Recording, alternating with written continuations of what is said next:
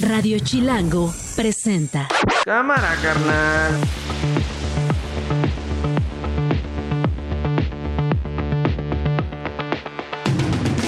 Viernes primero de marzo del 2024, una de la tarde en punto. Soy Nacho Lozano y esto no es un noticiero. Así suena el mediodía.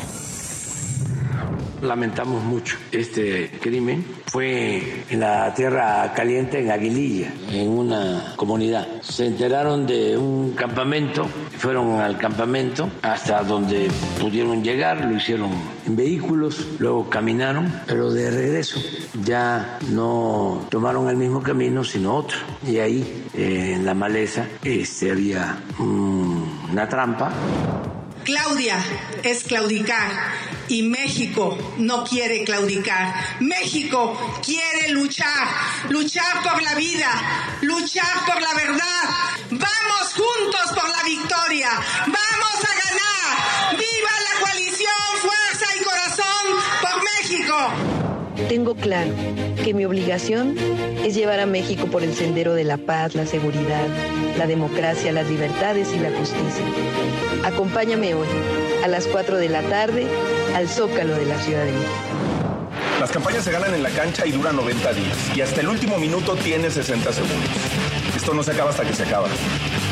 Lo nuevo va en serio. Queremos que la ciudad siga siendo una ciudad próspera, una ciudad justa, democrática, sustentable, con una buena movilidad, con los mejores servicios. La Ciudad de México es el corazón de la cuarta transformación. Nos quieren vender la idea de una ciudad segura, pero el 50% de la gente que vive en la ciudad ha sido víctima de algún delito. 10 de las colonias más inseguras de esta ciudad son gobernadas por Morena. diremos a Clara a Santiago en su cara que no están preparados para gobernar la ciudad. Que quien puede gobernar esta ciudad y llevarla a realmente ser el sueño de millones y millones de chilangos y chilangas. Esa persona, se los digo de frente y se los digo de corazón, vamos con todo el alma, con toda la fuerza. Esto no es un noticiero. Con Nacho Lozano. Bueno, pues así arranca las campañas, así arranca el proceso electoral. Martín Faz es consejero del Instituto Nacional Electoral. Consejero, gracias por estar con nosotros. ¿Cómo está? Bien, Nacho, un gusto saludarte a ti y a través de ti a tu auditorio. Bueno, maratónica la sesión de ayer y esta madrugada, ¿no, consejero?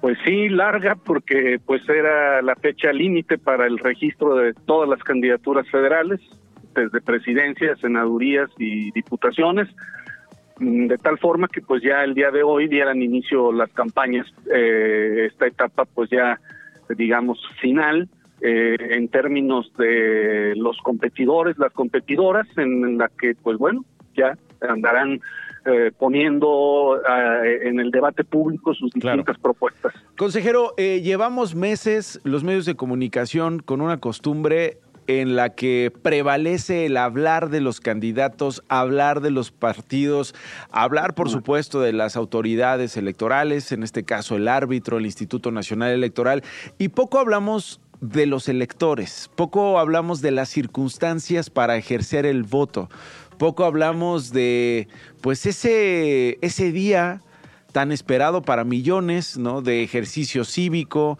eh, de responsabilidad cívica, que es votar el próximo 2 de junio. Quiero hablar de eso, eh, consejero, si me permite. ¿Cómo llegamos los electores? ¿Qué datos le impresionan de los nuevos electores registrados, de los jóvenes que por primera vez van a votar? Perdón, eh, Nacho, estoy perdiendo la, la señal. ¿Me escuchan? Sí, eh, yo le escucho perfecto, consejero. ¿Usted me escucha a mí? Ya, ya mejor, sí. Ah, qué ya. bueno. Yo no sé si me escuchó el choro que me acabo de aventar o se lo repito.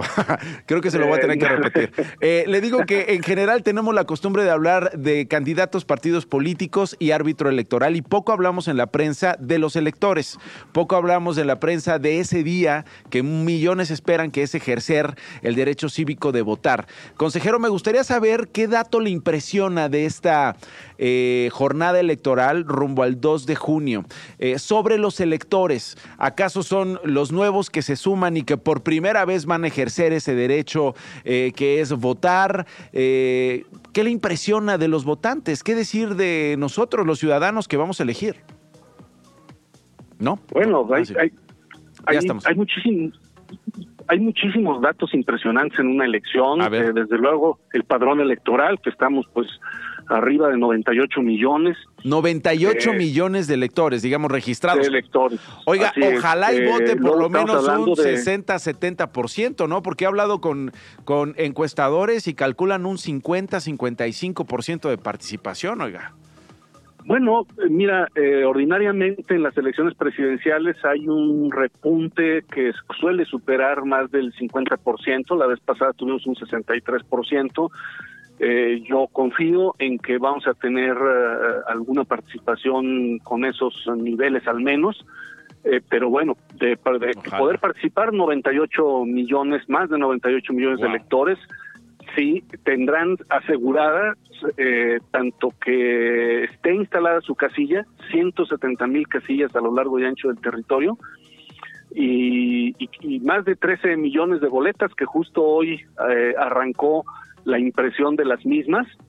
Eh, son datos, pues la verdad, impresionantes, ¿no? En el sentido de que es una gran, todo lo que implica desde un punto de vista logístico y operativo, es tremendo y, que nosotros en el instituto desde hace rato estamos ya con un trabajo operativo y logístico importante para que el 2 de junio eh, todo se desarrolle y se desenvuelva bien. Y a nivel nacional, consejero, ¿cuántas personas están involucradas el día de la elección? Entiendo que es un trabajo previo, no solo de meses, incluso años de personas para preparar ese 2 de junio, pero ese día de la elección, cuántos van a estar trabajando, cuántos, cuántos van a estar en eh, las casillas, montándolas, recibiendo la información, participando en este 2 de junio como parte de, la organización.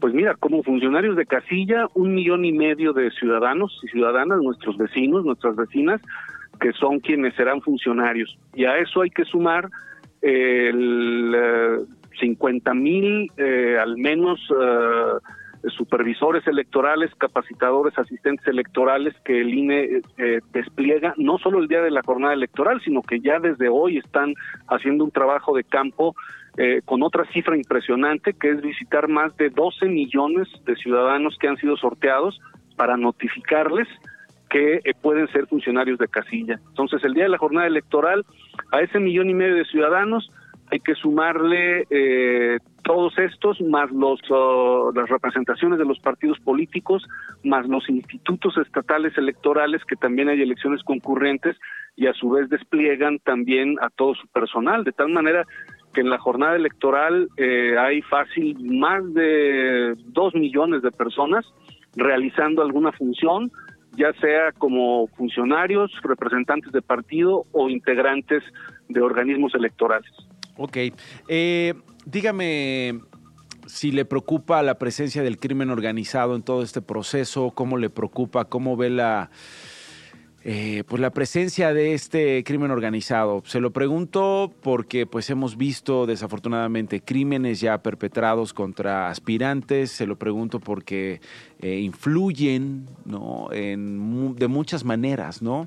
Eh, lo hemos hablado aquí con candidatos. Cómo evitar que llegue su dinero, cómo evitar que lleguen los recursos, cómo evitar que ellos pues decidan quiénes son los candidatos por una serie de circunstancias que construyen a nivel regional para presionar, para hacer valer su voluntad eh, criminal. Consejero, eh, ¿cómo ve este tema? Pues sí, ese es un tema de, preocupación eh, y en ese sentido lo que nosotros hacemos es que sostenemos mesas de coordinación permanentes con las autoridades de seguridad pública que, por un lado nos permiten desplegar algún mecanismo de protección a candidaturas eh, cuando estas son así solicitadas debido al, entorno, eh, a los niveles de riesgo que pueden tener candidaturas, pero también en estas mesas de coordinación eh, nosotros um, establecemos mecanismos para que las fuerzas de seguridad acompañen, por ejemplo, el material electoral, las boletas y, el día de la jornada electoral se despliegue un mecanismo de seguridad pues que permita que la ciudadanía encuentre un ambiente eh, de mayor tranquilidad posible para realizar la elección. Y, y, en todo este despliegue tan amplio que ahorita eh, despliegan nuestros 50 mil capacitadores electorales asistentes visitando domicilios, pues también estamos en constante eh, comunicación pues para ver eh, si existen algún tipo de incidentes que a nosotros pues nos permitan en un momento dado programar bien nuestras visitas. Claro, o claro, planearlo, reaccionar y por supuesto preservar la eh, la integridad de quienes eh, están colaborando, ¿no? Entendiendo, por supuesto, y asumiendo que la responsabilidad de la seguridad pública recae en las autoridades Totalmente, eh, gubernamentales y que nosotros como instituto, pues lo que hacemos solamente es coordinarnos con ellos y establecer algunos mecanismos de contacto, particularmente para el caso de candidaturas que requieren algún tipo de mecanismo de protección. Entendido, consejero. Pues vamos a estar hablando de aquí al 2 de junio y después del 2 de junio, si nos permite. Muchísimas gracias por estos minutos. Hasta luego, Nacho. Un gusto saludarte. Igualmente es Martín Faz, consejero del Instituto Nacional Electoral. Está con nosotros el doctor Juan Ramón de la Fuente, es coordinador de los diálogos por la transformación, eh, como parte del equipo de Claudia Sheinbaum, que convocó desde hace varias semanas a estos trabajos, a estos diálogos. Doctor, ¿cómo está? Bienvenido. Hola Nacho, buenas tardes. Un gusto saludarte a ti y a todo tu auditorio. ¿Listo para el evento de hoy a las cuatro? Listo, ya este hay que apurarse porque ya está llegando mucha gente y qué bueno, yo creo que va a ser eh, un arranque muy exitoso donde escucharemos pues eh, ya eh, de manera más directa por parte de la ahora sí formalmente en campaña próxima presidenta de México, desde mi perspectiva, porque yo creo que va a ganar la doctora Sheinbaum y creo que su discurso de hoy por la tarde pues va a eh, marcar eh, de manera muy clara pues, que se trata de una campaña de propuestas que son uh, propuestas que reflejan por un lado experiencia, experiencia de gobierno, por otro lado eh, experiencias exitosas durante el inicio de la transformación, durante estos primeros años y también algunos elementos innovadores que le van dando fisonomía y sello propio a su propia campaña y a lo que será su, estructura de gobierno. Su estructura de gobierno. Doctor, eh, le voy a confesar algo. Desde que fue convocado usted como el coordinador para estos diálogos, lo he escuchado dar entrevistas, hablar al inicio, ¿no? De estos diálogos de eh, la intención, ¿no? Que, eh, que, se le fue encargada y la que usted tiene sobre estos integrantes, que si no me equivoco eran 17 integrantes, doctor, corríjame usted, si no es así, una cosa así. Y en, y en una entrevista yo recuerdo mucho que usted hablaba de revisar los temas de la agenda y, mencionaba dos palabras que particularmente a mí me, me, me inquietaron, que era vastedad y complejidad en una de las charlas con un colega, con Pascal Beltrán. De hecho, eh, eh, en esa conversación decía, pues aquí eh, el asunto es revisar en las próximas semanas la agenda de vastedad como vasto es México y de complejidad como complejo es México. Me pregunto, doctor, si después de todo ese proceso llegó usted a poner orden, a estructurar, a entender esa vastedad y aceptar esa complejidad y cuál ha sido el proceso y el resultado, doctor. Bueno, mira, pues sí, este, a ver, eh, Nacho, llevamos 222 diálogos al día de ayer. En, ah, es muchísimo trabajo, doctor. Muchísimo trabajo. A ver, se dicen fácil. la mitad de los foros se han realizado fuera de la Ciudad de México. Algunos han sido en formatos más amplios, en algunos casos de hecho nos han desbordado. Otros han sido formatos más, más pequeños, más pequeños, digamos, de mesas de trabajo. Claro, claro. Dependiendo del tema, de los integrantes del diálogo, ¿no?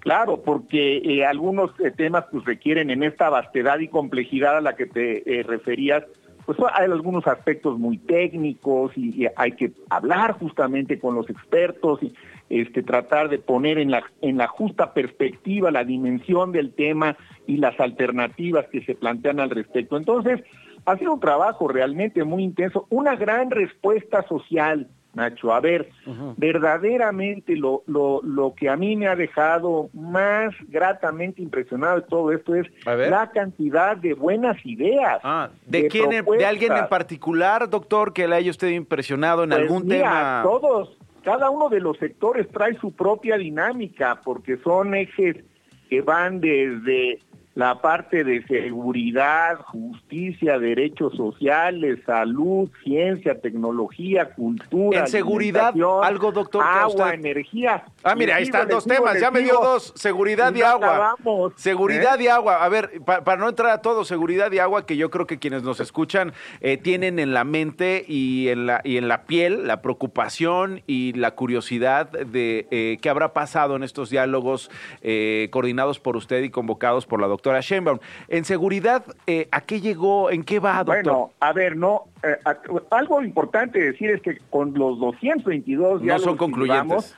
no, no hemos acabado. Sí, no, o sea, no me imagino. Los diálogos, los diálogos van a seguir, entonces así como que conclusiones categóricas, pues no, todavía no, no hay, y a lo mejor no las llega a ver, porque tampoco es el, el propósito tratar de ponerle un punto final a la discusión de estos temas. Más bien ha sido enriquecerlos, ponerlos en perspectiva. En el caso de seguridad, bueno, que coordina directamente Omar García Harfuch, pues está fundamentalmente la experiencia en la Ciudad de México, que fue una experiencia exitosa en muchísimos rubros, no en todos, pero sí en muchos.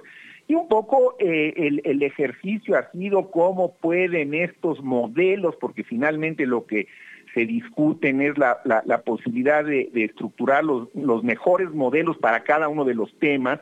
Entonces, cómo el, el modelo de la seguridad que se aplicó en la Ciudad de México de manera, eh, eh, pues eh, yo diría que muy eficiente en algunos rubros, puede aplicarse y complementar el esfuerzo que se ha hecho a nivel eh, de Nacional. todo el territorio. Regional, Que son realidades, ahí la vastedad y la complejidad, Sí, Nacho, sí, son sí. realidades muy diferentes. No, pues Una- por eso le digo que me impresionaron esas dos palabras, porque pues digo... es que lo- le captaste, le captaste bien a la complejidad, por eso el, el ejercicio ha sido, ha resultado también tan, tan, tan interesante. Y en el caso del agua, bueno, pues a ver, aquí este es un grave problema, no es un problema exclusivamente nacional, déjame decirte, Nacho, es un problema global.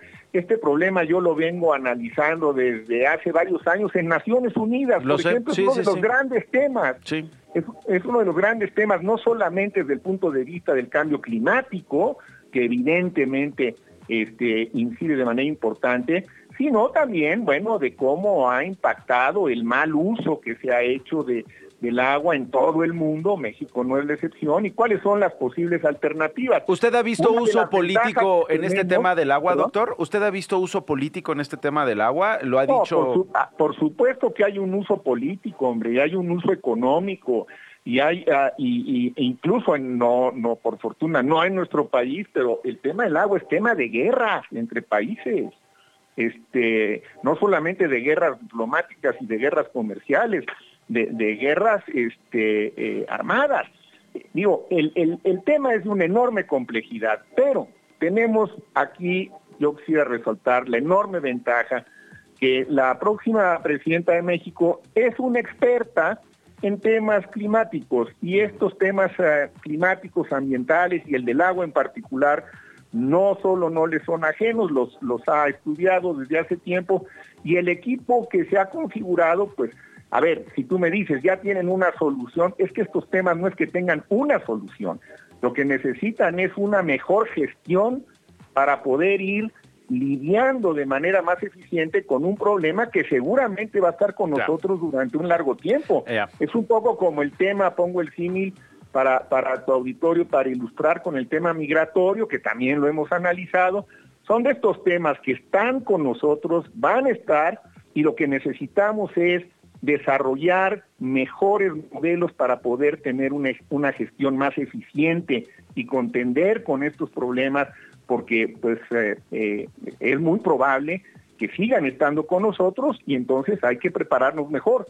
Pues yo te diría, mira, la experiencia de los diálogos ha sido de una enorme riqueza. Vamos a seguir en una, quizá con una eh, eh, intensidad un poco eh, menor, porque ahora en estos siguientes tres meses habrá que acompañar algunos de estos diálogos en la, en la campaña propiamente dicho y hacer un gran esfuerzo desde el punto de vista intelectual para lograr realmente sistematizar todas estas ideas y poder plasmarlas en, modelos y en, y en propuestas. Pero ya hoy en la tarde, en un rato, vamos a escuchar una primera aproximación de lo que será una campaña de ideas, de propuestas, de altura, Nacho, y dejar atrás, ojalá, por el bien literalmente del país, esta parte de la campaña de difamaciones y de calumnias que realmente nos, nos, nos lastima a todos, ¿eh? porque este, nos lastima como país. Ya. Bienvenida a la competencia, bienvenida a la campaña,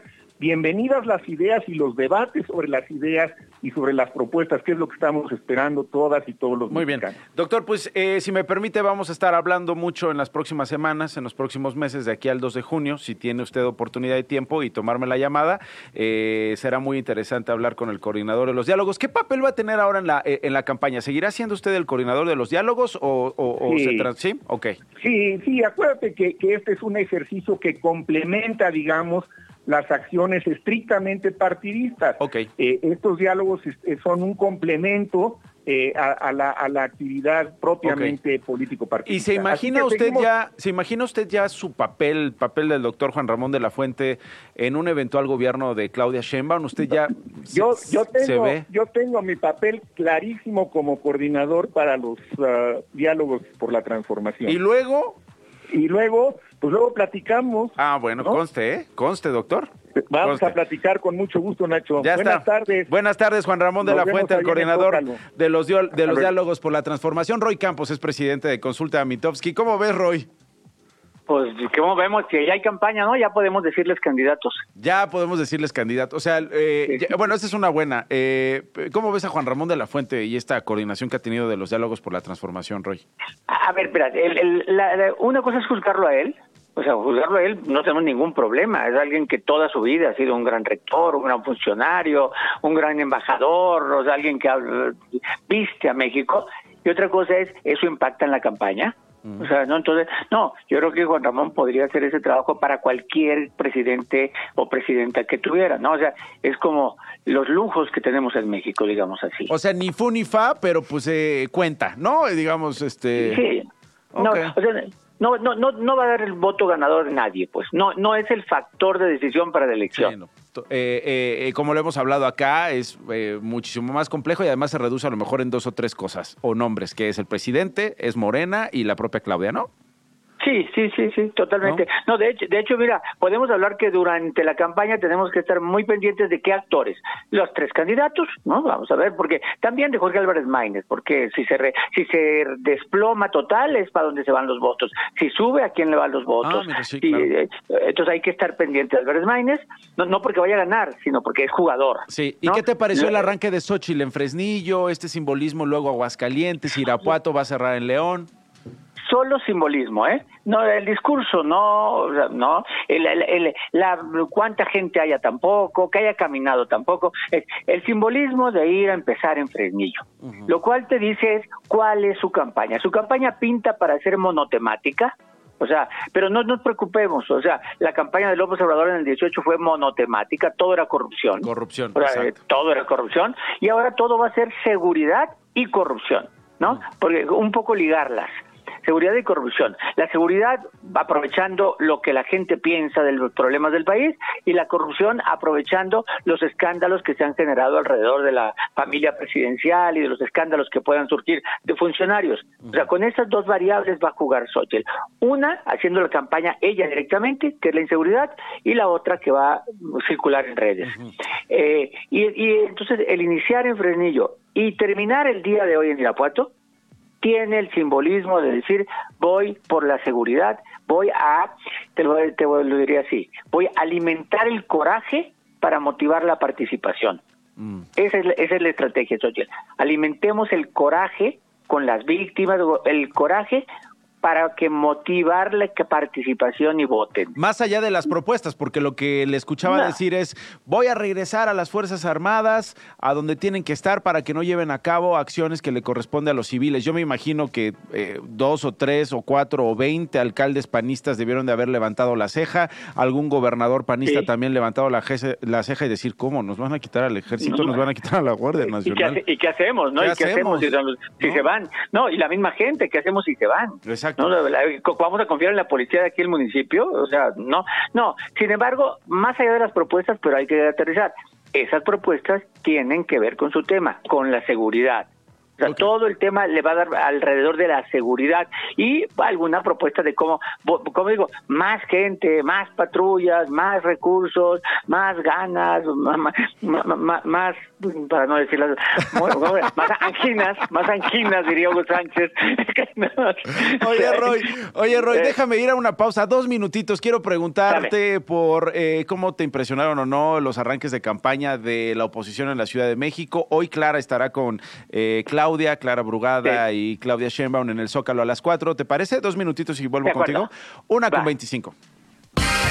Estás escuchando Esto no es un noticiero con Nacho Lozano. Roy Campos es presidente de Consulta Mitofsky. ¿Qué te pareció cómo se desgañitó eh, Salomón Chertorivsky allá en el eje central? ¿Qué te pareció eh, el madruguete que según la oposición dio aquí en la ciudad con Santiago Tabuada? Eh, ¿Qué te parecieron esos dos arranques, querido Roy?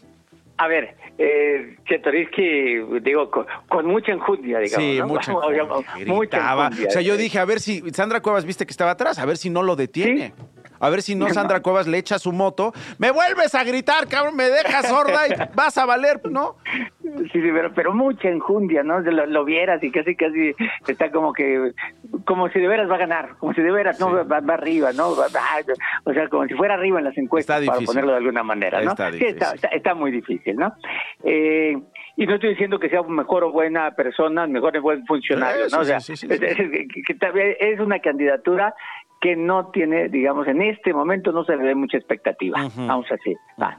Eh, luego, para cuidar las palabras. La, la, Santiago de Aguada es, a ver, ¿dónde estaban los presidentes del partido? Yo no vi a Zambrano con Xochitl, ¿eh? Mm. Y ahí estaba, ahí estaba un lado de...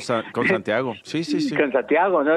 es los, partidos... En general eso hemos visto con Xochitl, Roy, ¿te acuerdas? Han habido varios eventos donde ella está sola, o si acaso está Zambrano, o ahí está Marco, y ya. El, el, el cierre de pre-campaña, el cierre de pre-campaña ella solita en el templete. Sí, es cierto. Sí, es cierto. Ahí en el Monumento a la Revolución. Sí, eh, no, y, ayer, pues. Eh, hasta el, iPad la, hasta el iPad la abandonó, hasta el prompter la abandonó. Sí, en cambio aquí, el cierre, el, inicio de campaña será ahora sí partidista. Pues esa es la apuesta, ¿no? Es decir, la apuesta es lo legislativo y vamos a hacer la, la lucha en la, Ciudad de México. En la Ciudad de México, sí. Pero aquí estaban los partidos. Los partidos, eh, Xochitl estaba sola. Los partidos estaban aquí con Santiago, con su mejor carta, ¿no? Porque era la mejor carta y con un arranque de campaña muy claro de decir, aprovechando que está, que gobierna bien, que conoce los problemas, o sea, bien, o sea, bien sabiéndose abajo pero que quiere alcanzar. Aquí es la pelea. Él declara que va a estar con Claudia. Eh, a ver, ellas presentaron, se presentó Claudia a su equipo y atrás de ellas había una palabra que prácticamente ahora era su estrategia de campaña. Su estrategia de campaña se llama unidad y movilización. Mm. E, esa es su estrategia. Mientras la otra es eh, generar el coraje para que haya participación, aquí es unidad, no nos rompamos, vamos todos juntos. ¿Qué vamos a ver hoy en el templete? Seguramente a gobernadores, a, diputados, que ya lo vimos, todo y arriba del templete lleno de gente, de todo. ¿Por qué? Porque hay que mostrar unidad, no nos rompimos nadie. No, el, único rompimiento importante de Morena es el de Luz y Mesa de Morelos. Todos los demás lograron... todos los demás lograron poner diputados, senadores, candidatos a gobernador, algo así, sin romperse. Sí, sí, sí. ¿No? Entonces, unidad y movilización. Y movilización que, es el músculo, ¿no? De, es el zócalo, vamos a llenarlo. Sí, sí. Y, oye, te acuso de que movilizas. Pues es nuestra chamba. Nosotros vamos a movilizar, vamos a ganar. entonces yo creo que esas dos palabras definen, entonces el que Clara inicie con Claudia aquí en la Ciudad de México, es decir, a ver, ustedes creen que nos van a arrancar la Ciudad de México, nosotros la vamos a defender. Y vamos juntas. Entonces la, es, la unidad y la movilización son las dos palabras que definen la estrategia de la campaña de Morena. Es Roy Campos y es presidente de Mitofsky. Gracias, Roy. Te mando un abrazo. Al contrario, Nacho, saludos. Adiós, una con 33. Las noticias de una. Y esas las tiene Glo Hernández en Fan Cortito, Glo. Muy buen viernes, Nacho y Dani. Igual. En enero, México recibió 4.574 millones de dólares en remesas, lo que significó un aumento anual de 3.1% y en su último reporte el Banco de México detalló que 11.800 millones fueron recibidos por transacciones, con un envío promedio de 389 dólares. Además, los ingresos por remesas tuvieron un incremento anual de 3.1%. Oye, nos un hacen el paro, ¿eh? ¿De qué manera? Daniel González ya está con nosotros, es el profesor que más sabe de cine en radio. Dani, ¿cómo estás? Muy bien, Nacho, Gloria. Oye, ni he ¿cómo tenido están? tiempo de saludarte, pero bienvenido. Bueno, Hemos estado una tras otra. Una tras otra. Pero qué impactante esto de las remesas. Sí, sí, sí. 4.574 millones de dólares en remesas. Sí con un peso fuerte frente al dólar, lo cual significa que eh, quien quiera cambiar esos dólares por pesos, pues va a haber menguado, digamos, el envío, lo que Claro. recibe por parte de sus familias. Pero es la fuerza que ha permitido que eh, la gente se mantenga eh, con ingresos, se mantenga con las medicinas, se mantenga con todo lo que el Estado no es capaz Sí, y no ha porque sido no es capaz. una política pública. Sí, no es un triunfo tampoco, ¿no? El- eh, a, Sí. a veces el gobierno de México tiene esta costumbre, ¿no? Desde hace varios Desde Fox. de decir, afortunadamente, este, Esos. las remesas alcanzaron máximos históricos. ¿No te da vergüenza? Sí, claro. O sea, no te da vergüenza que estos mexicanos y mexicanas se hayan ido, arriesgado su vida, haber pagado al crimen organizado, a las células del crimen, a los tratantes de personas, para que los crucen, haber pasado lo que han pasado en Estados Unidos para, pues, medianamente tener una certidumbre de identidad jurídica en los Estados Unidos, para que no los deporten, trabajar en condiciones, en muchos casos, infrahumanas y de abuso para ganar dólares, mandarlo de vuelta a sus familias y hacer lo que tú no has sido capaz de hacer, es decir, pues apoyos sociales, ofrecer empleos, alternativas de educación, nada de eso. Y lo presumen y es sigue siendo una de las entradas más importantes para, para, para la economía mexicana, ¿no? Que representa además un aumento, 3.1, ¿no? Sí, exactamente, Nacho. Es un montón de lana. Es un montón de lana y gracias a todos los paisanos porque nos escuchan, escuchan seguramente eh, la transmisión de Radio Chilango allá en Estados Unidos. Gracias por lo que hacen, gracias por lo que han hecho, gracias por lo que hacen por México, gracias por lo que hacen por sus familias y gracias por escuchar. Esto no es un noticiero, Glo. La Secretaría de Medio Ambiente de Nuevo León indicó que clausuraron la refinería de Pemex de Cadereyta Jiménez la mañana este viernes. Esto debido a que la refinería se negó a colaborar con la Secretaría de Medio Ambiente para su inspección, por lo que las instalaciones fueron clausuradas. Por segunda ocasión en la semana fueron localizadas 28 personas extranjeras al interior de una finca en Tonalá, Jalisco, en espera de ser llevadas a los Estados Unidos. 23 son de nacionalidad ecuatoriana, 13 hombres, 5 mujeres y 5 menores de edad, además de un hombre guatemalteco, 3 mujeres y un hombre de nacionalidad dominicana. De acuerdo con The New York Times, José Inés García Zárate, migrante mexicano e indocumentado en Estados Unidos, que en 2017 fue declarado no culpable de asesinato, será deportado. El mexicano había sido deportado cinco veces y condenado por siete delitos graves antes del sonado caso en San Francisco, California. El avión privado de Carol G con ella y otras 15 personas a bordo tuvo que hacer un aterrizaje de emergencia en el aeropuerto Nuys en la Unión Americana. A los pocos minutos de haber despegado de un aeropuerto del área de Los Ángeles en Estados Unidos, después de que el piloto informara que había humo en la cabina, afortunadamente no se Se registraron le vio heridos. bajando del avión, Glo, muy asustada, ¿no? De repente va, le dice algo quien parece ser el piloto. En cuanto aterriza este jet privado, no vamos a hablar de la contaminación, ¿no? No lo que implica. O sea, Sí, claro. suena, suena envidia, ¿no? Suena envidia, pero ¿cuánto se ha criticado a Taylor Swift? ¿Cuánto se ha criticado a los famosos, a los empresarios, a la gente que utiliza aviones privados? Bueno, esa es otra discusión. Aterriza, va escoltado por dos vehículos de emergencia, ¿no? Porque, pues, insisto, eh, es importante lo que dice Glo. La cabina tenía humo, ¿no? Imagínate que explote, Qué imagínate miedo. que se, eh, eh, se han vuelto en llamas. Baja eh, Carol G, saluda a este, lo que parece miembro de la tripulación, y luego sus amigos la abrazan, o sus familiares, o no sé quiénes sean, eh, digo, conocidos de ella, ¿no? Seguramente. No, no sé quiénes son sus amigos, eh, pero se ve que la abrazan y la consuelan, y la otra estaba llorando. Sí, pues es que vuelves a nacer, yo creo, después de un accidente aéreo, definitivamente. Sí, bueno, en este caso no hubo accidente aéreo, pero sí hubo una, digamos, Un eh, incidente. un incidente, ¿no? O sea, el humo. Te asustas, imagínate, ¿no? Oye, le pasa algo, pa- pasa un accidente o se cae el avión. Qué O- miedo. o se incendia. O se incendia. Y pues bueno, eh, qué bueno que está bien Carol G, porque la verdad es que me gusta mucho cómo, A mí también. cómo hace música. La ¿no? neta, a mí también, Hemos sí. bailado. Trépale, trépale, trépale, ahorita seguimos con él. Eh, ¡Feliz viernes a todos! Ya no extraño la vida que tenía. Cuando Esto no es un noticiero. Ramiro Barrios Castrejón es coordinador de gestión de la calidad ambiental en zonas conurbadas y metropolitanas. Coordinador, ¿cómo estás? Gracias por tomarme la llamada. Hola, muy buenas tardes. Encantado de saludarte a ti y a tu auditorio. Igualmente, Ramiro, ¿cómo está el aire en Chilangolandia a estas horas? Una con 39, ¿qué eh, reporte tenemos? Porque vaya días que nos han tocado, ¿eh? Pues sí, fíjate que toda esta temporada le llamamos la temporada de ozono, que es la que coincide con la primavera, eh, empezando en marzo y digamos hasta el mes de junio, eh, y es cuando con más frecuencia los niveles de ozono tienden a subir, pues porque las condiciones meteorológicas generan, digamos, esta, esta, esta condición que favorece la, el incremento del ozono. O sea, digamos, es una serie de factores, un caldo de cultivo que hacen que estos días sean difíciles, ¿no? Porque si le sumas además las temperaturas, me imagino que son factor también, ¿no? Así es correcto, es decir, en las mañanas todavía a veces el aire está muy fresco, entonces eso genera una inversión térmica. Hay un fenómeno a nivel regional, digamos, regional de toda la región de Norteamérica, etcétera, que se llaman los sistemas eh, anticiclónicos o de alta presión.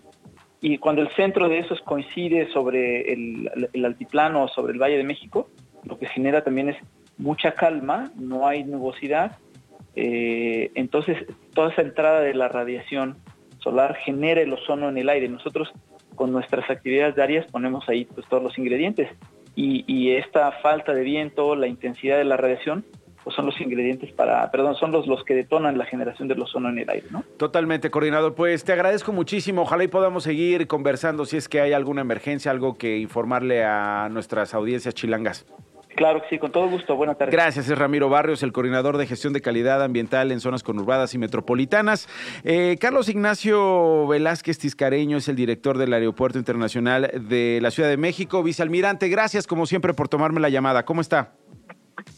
Como siempre, nuevamente es un gusto, Nacho. A Gracias. órdenes, muy bien, gracias. Vicealmirante, nos enteramos de su relevo. ¿Qué pasó, vicealmirante?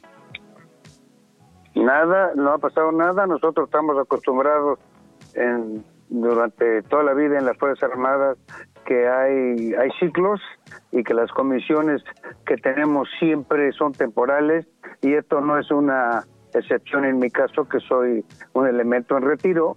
Siempre supe que mi comisión era temporal, tenía una misión específica, esa misión se considera que, que ya se cumplió el aeropuerto fue sectorizado a la Secretaría de Marina y ahora ya que está, pertenece allá, ya se puede nombrar a un almirante en el activo que esté al frente, pero es un cambio tan natural como los 28 que tuve a lo largo de los 45 años que tuve en servicio activo. Ok, entonces, vicealmirante, su misión era sectorizar el aeropuerto eh, y abrirle, digamos, paso al almirante que viene.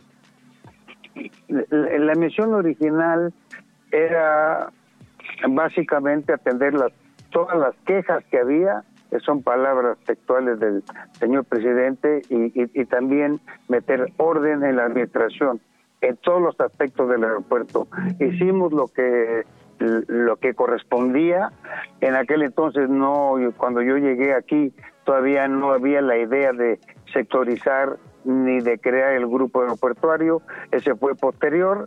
Estos ya ya son eventos que están viendo ahora y bueno ya la decisión es es que yo ya termino mi comisión aquí y estaré en espera de lo que se disponga para mi futuro para una nueva comisión. A nivel personal, a nivel profesional, vicealmirante, ¿se queda usted con algo pendiente en esta misión?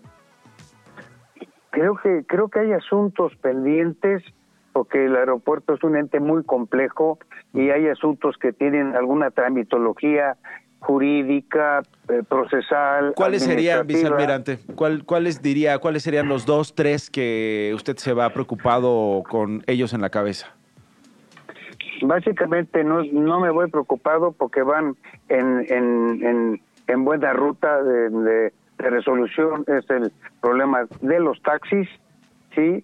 Y, y el problema también de las casas de cambio que nos dan, que nos han generado hay un, algunos casos ahí. esos son, esos son, esos son los He principales. visto, he visto un par de, un par de, eh, en estos par de días, eh, justo publicaciones con respecto al sitio 300, el tema de los taxis. ¿Cuál es su versión, vicealmirante, sobre este asunto? Es un caso viejo, es un caso que, que ya está, que iniciamos nosotros. El sitio 300 eh, nos debe 60 millones de pesos que se ha negado a, a pagar, no tiene contrato con nosotros y ya eh, es un programa gremial también desde el sitio 300, lo tienen demandado sus propios miembros y el aeropuerto también lo tiene demandado. ¿Y qué ha una pasado? ¿Cuál es el poder? ¿Quiénes están detrás de ellos? ¿Qué pasa con este sitio 300, vicealmirante? Eso es un grupo muy organizado de, gente que ha estafado a sus mismos miembros desde hace tiempo y, y también está, está liderado por gentes, por personajes que antes fueron funcionarios del aeropuerto en las áreas que controlaban esto, son los asesores ahora en su mayoría. Este asunto va muy adelantado por, por, por, por el ámbito contractual y también jurídico. Muy adelantado, por eso no estoy preocupado. Lleva tus tiempos procesales y va muy adelantados.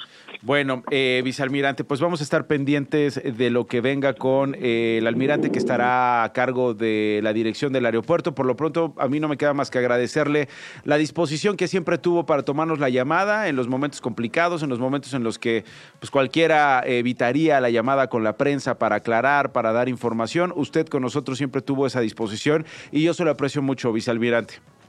El agradecimiento es, es, es de parte nuestra, siempre abiertos y siempre agradeciendo que ustedes buscaron acercarse para tener información, además muy transparente, lo cual les agradecemos mucho. Se queda hasta el 16, ¿verdad?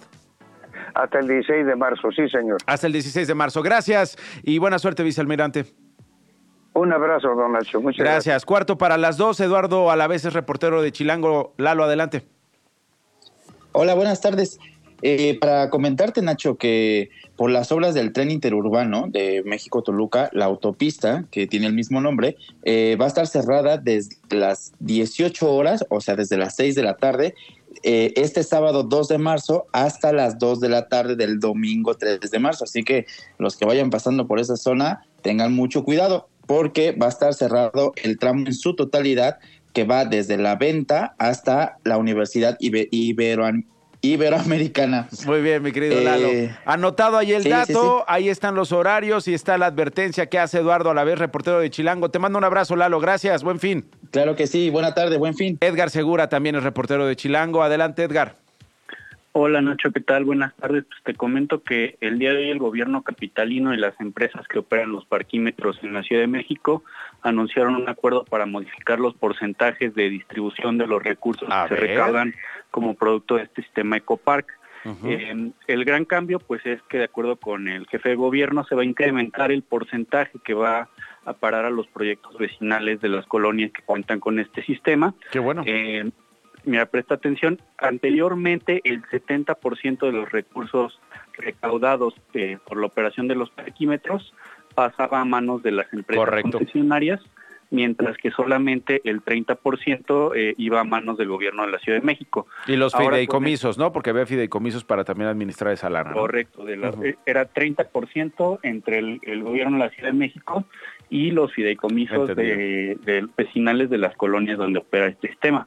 Ahora con el nuevo acuerdo va a ser solamente el 16% para el gobierno de la Ciudad de México a través de la tesorería, el 30% ya para las colonias Ah, a través mira. de estos fideicomisos que tú mencionas y el 53% para las empresas Ah, muy interesante, interesante. Voy a repetir la cifra, 16.2 para el gobierno de la Ciudad de México a través de la tesorería, 30% para las colonias a través de estos fideicomisos públicos y 53.8% para las empresas concesionarias. Es lo que ha anunciado hoy el jefe de gobierno Martí Batres. Edgar, te mando un abrazo. Gracias por la información. Buen día.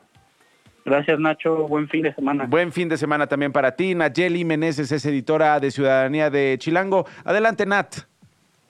Hola Nacho, buenas tardes.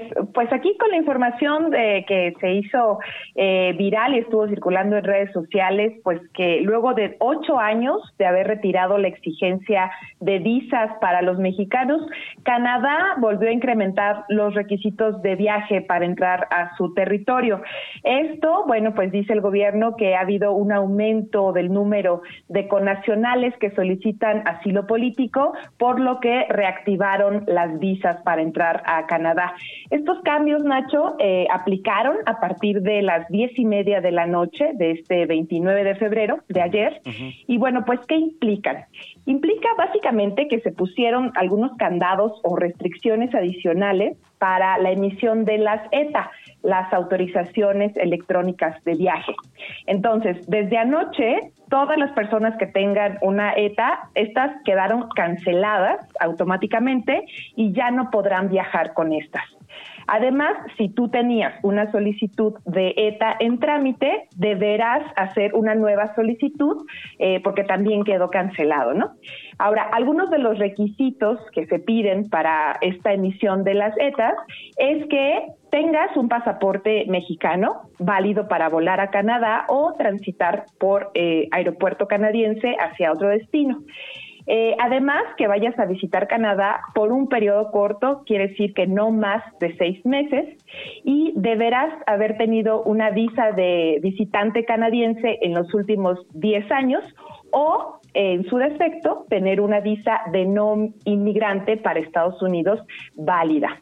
Ahora, muy importante que eh, la ETA solo sirve para viajar en avión. Entonces, de todos modos, aunque cumplas con todos los requisitos, si vas a visitar Canadá por autobús, automóvil, tren o barco, deberás tramitar eh, tu visa de visitante. Entendido, Nat. Te mando un abrazo. Muchas gracias por la información. Cuídate mucho. Buen fin de Gracias semana. a ti. Adiós. Igualmente. Es la editora de Ciudadanía de Chilango, Nayeli Meneses. 10 para las 2. La palabra canta. Pero también baila, se investiga y se explica. Doctora Idaneli Mora Peralta, licenciada en lengua y doctora en lingüística por la Facultad de Filosofía y Letras de la UNAM. Por favor, doctora, explíquenos, díganos, cuéntenos la historia de la palabra aguinaldo, que esta semana, mire que fue tan llevada y traída en el Senado. Ayer hablamos con el senador de Morena, Napoleón Gómez Urrutia. Está proponiendo que se duplique el aguinaldo a los trabajadores mexicanos. Dígame, doctora, ¿qué sabe usted de esta palabra? Muy buenas tardes, Nacho. Hola.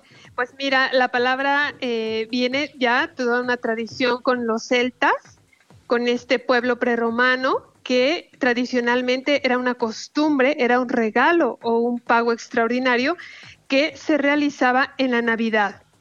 O era el regalo de Año Nuevo. Ahí intercambiaban dátiles y frutos secos. Ah, de esta manera demostraban una satisfacción y deseaban la buena suerte.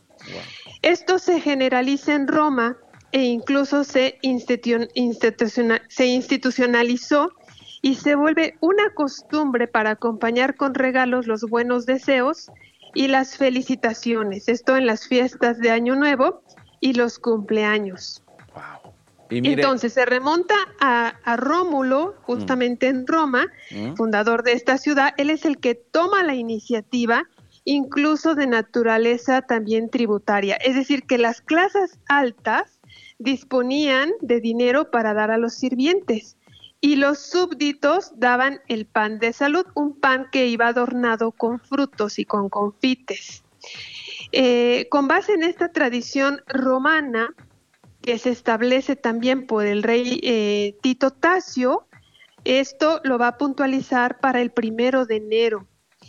Los aguinaldos también van, cambiaron a lo largo del tiempo porque también se realizaban aparte de cuestiones herbáceas, alimentos de todas clases, piezas de oro, Mm. plata, bronce, muebles, vestidos, pugilarios o dípticos. Los pugilarios es lo que ahora denominamos carteras Mm. y los dípticos son los libros de notas que utilizaban, es decir, las agendas. Entonces, el patrón era el que debía dar de premiar al trabajador en dinero con o estos en regalos. Incluso en México hasta esta fecha, doctora, pues se da el aguinaldo entendiéndose como este, este premio, este reconocimiento, esta, este pago extra a tu salario, pero también están los aguinaldos que en las comunidades pues son el grupo de frutas, son este, los cacahuates, en fin, que vienen en bolsitas también para distinguir a los visitantes que llegan a alguna celebración. Doctora, le agradezco muchísimo, le mando un abrazo y que tenga un gran fin de semana. Cuídese mucho.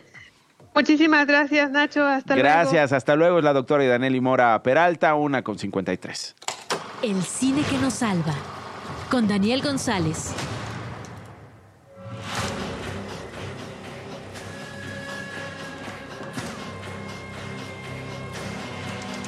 Daniel. Eh, Nacho. Tan esperada esta segunda tan parte. esperada. La eh, Dune, parte 2 de Denis Villeneuve. Eh, mira, esta segunda parte es una auténtica continuación del filme de 2021. No es una saga a la manera de la Guerra de las Galaxias.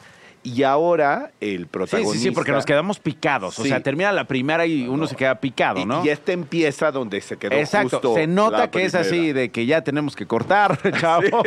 Este, Y ahora, espérenos en el espérenos 2024. dos años. Y ahora eh, Paul Atreides, el protagonista, eh, el heredero sin corona de un reino aristocrático que ha sido aniquilado, busca mantenerse a salvo en ese planeta minado que es Arrakis y consigue legitimarse y ser reconocido como una suerte de mesías por el clan Fremen para luchar en contra de quienes mataron a su padre en la primera parte y lo condenaron al destierro a él, a su madre y a la hermana que viene en camino. No es difícil imaginar, Nacho, a partir de este contexto, las emociones que, des- que se desencadenan, ¿no? Intereses creados, lucha por los valiosos recursos planetarios. Parece campaña de Morena. Sí. Venganza. Parece interna del PAN. Claro, ambición. Interna del Movimiento Sí. Ciudadano.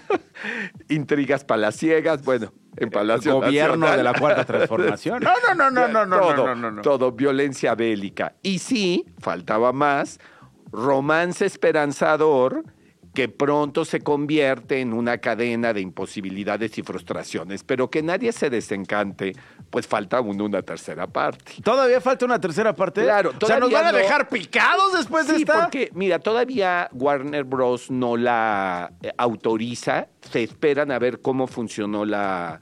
La la- dos. lo, mismo ¿La uno y la la dos? primera parte.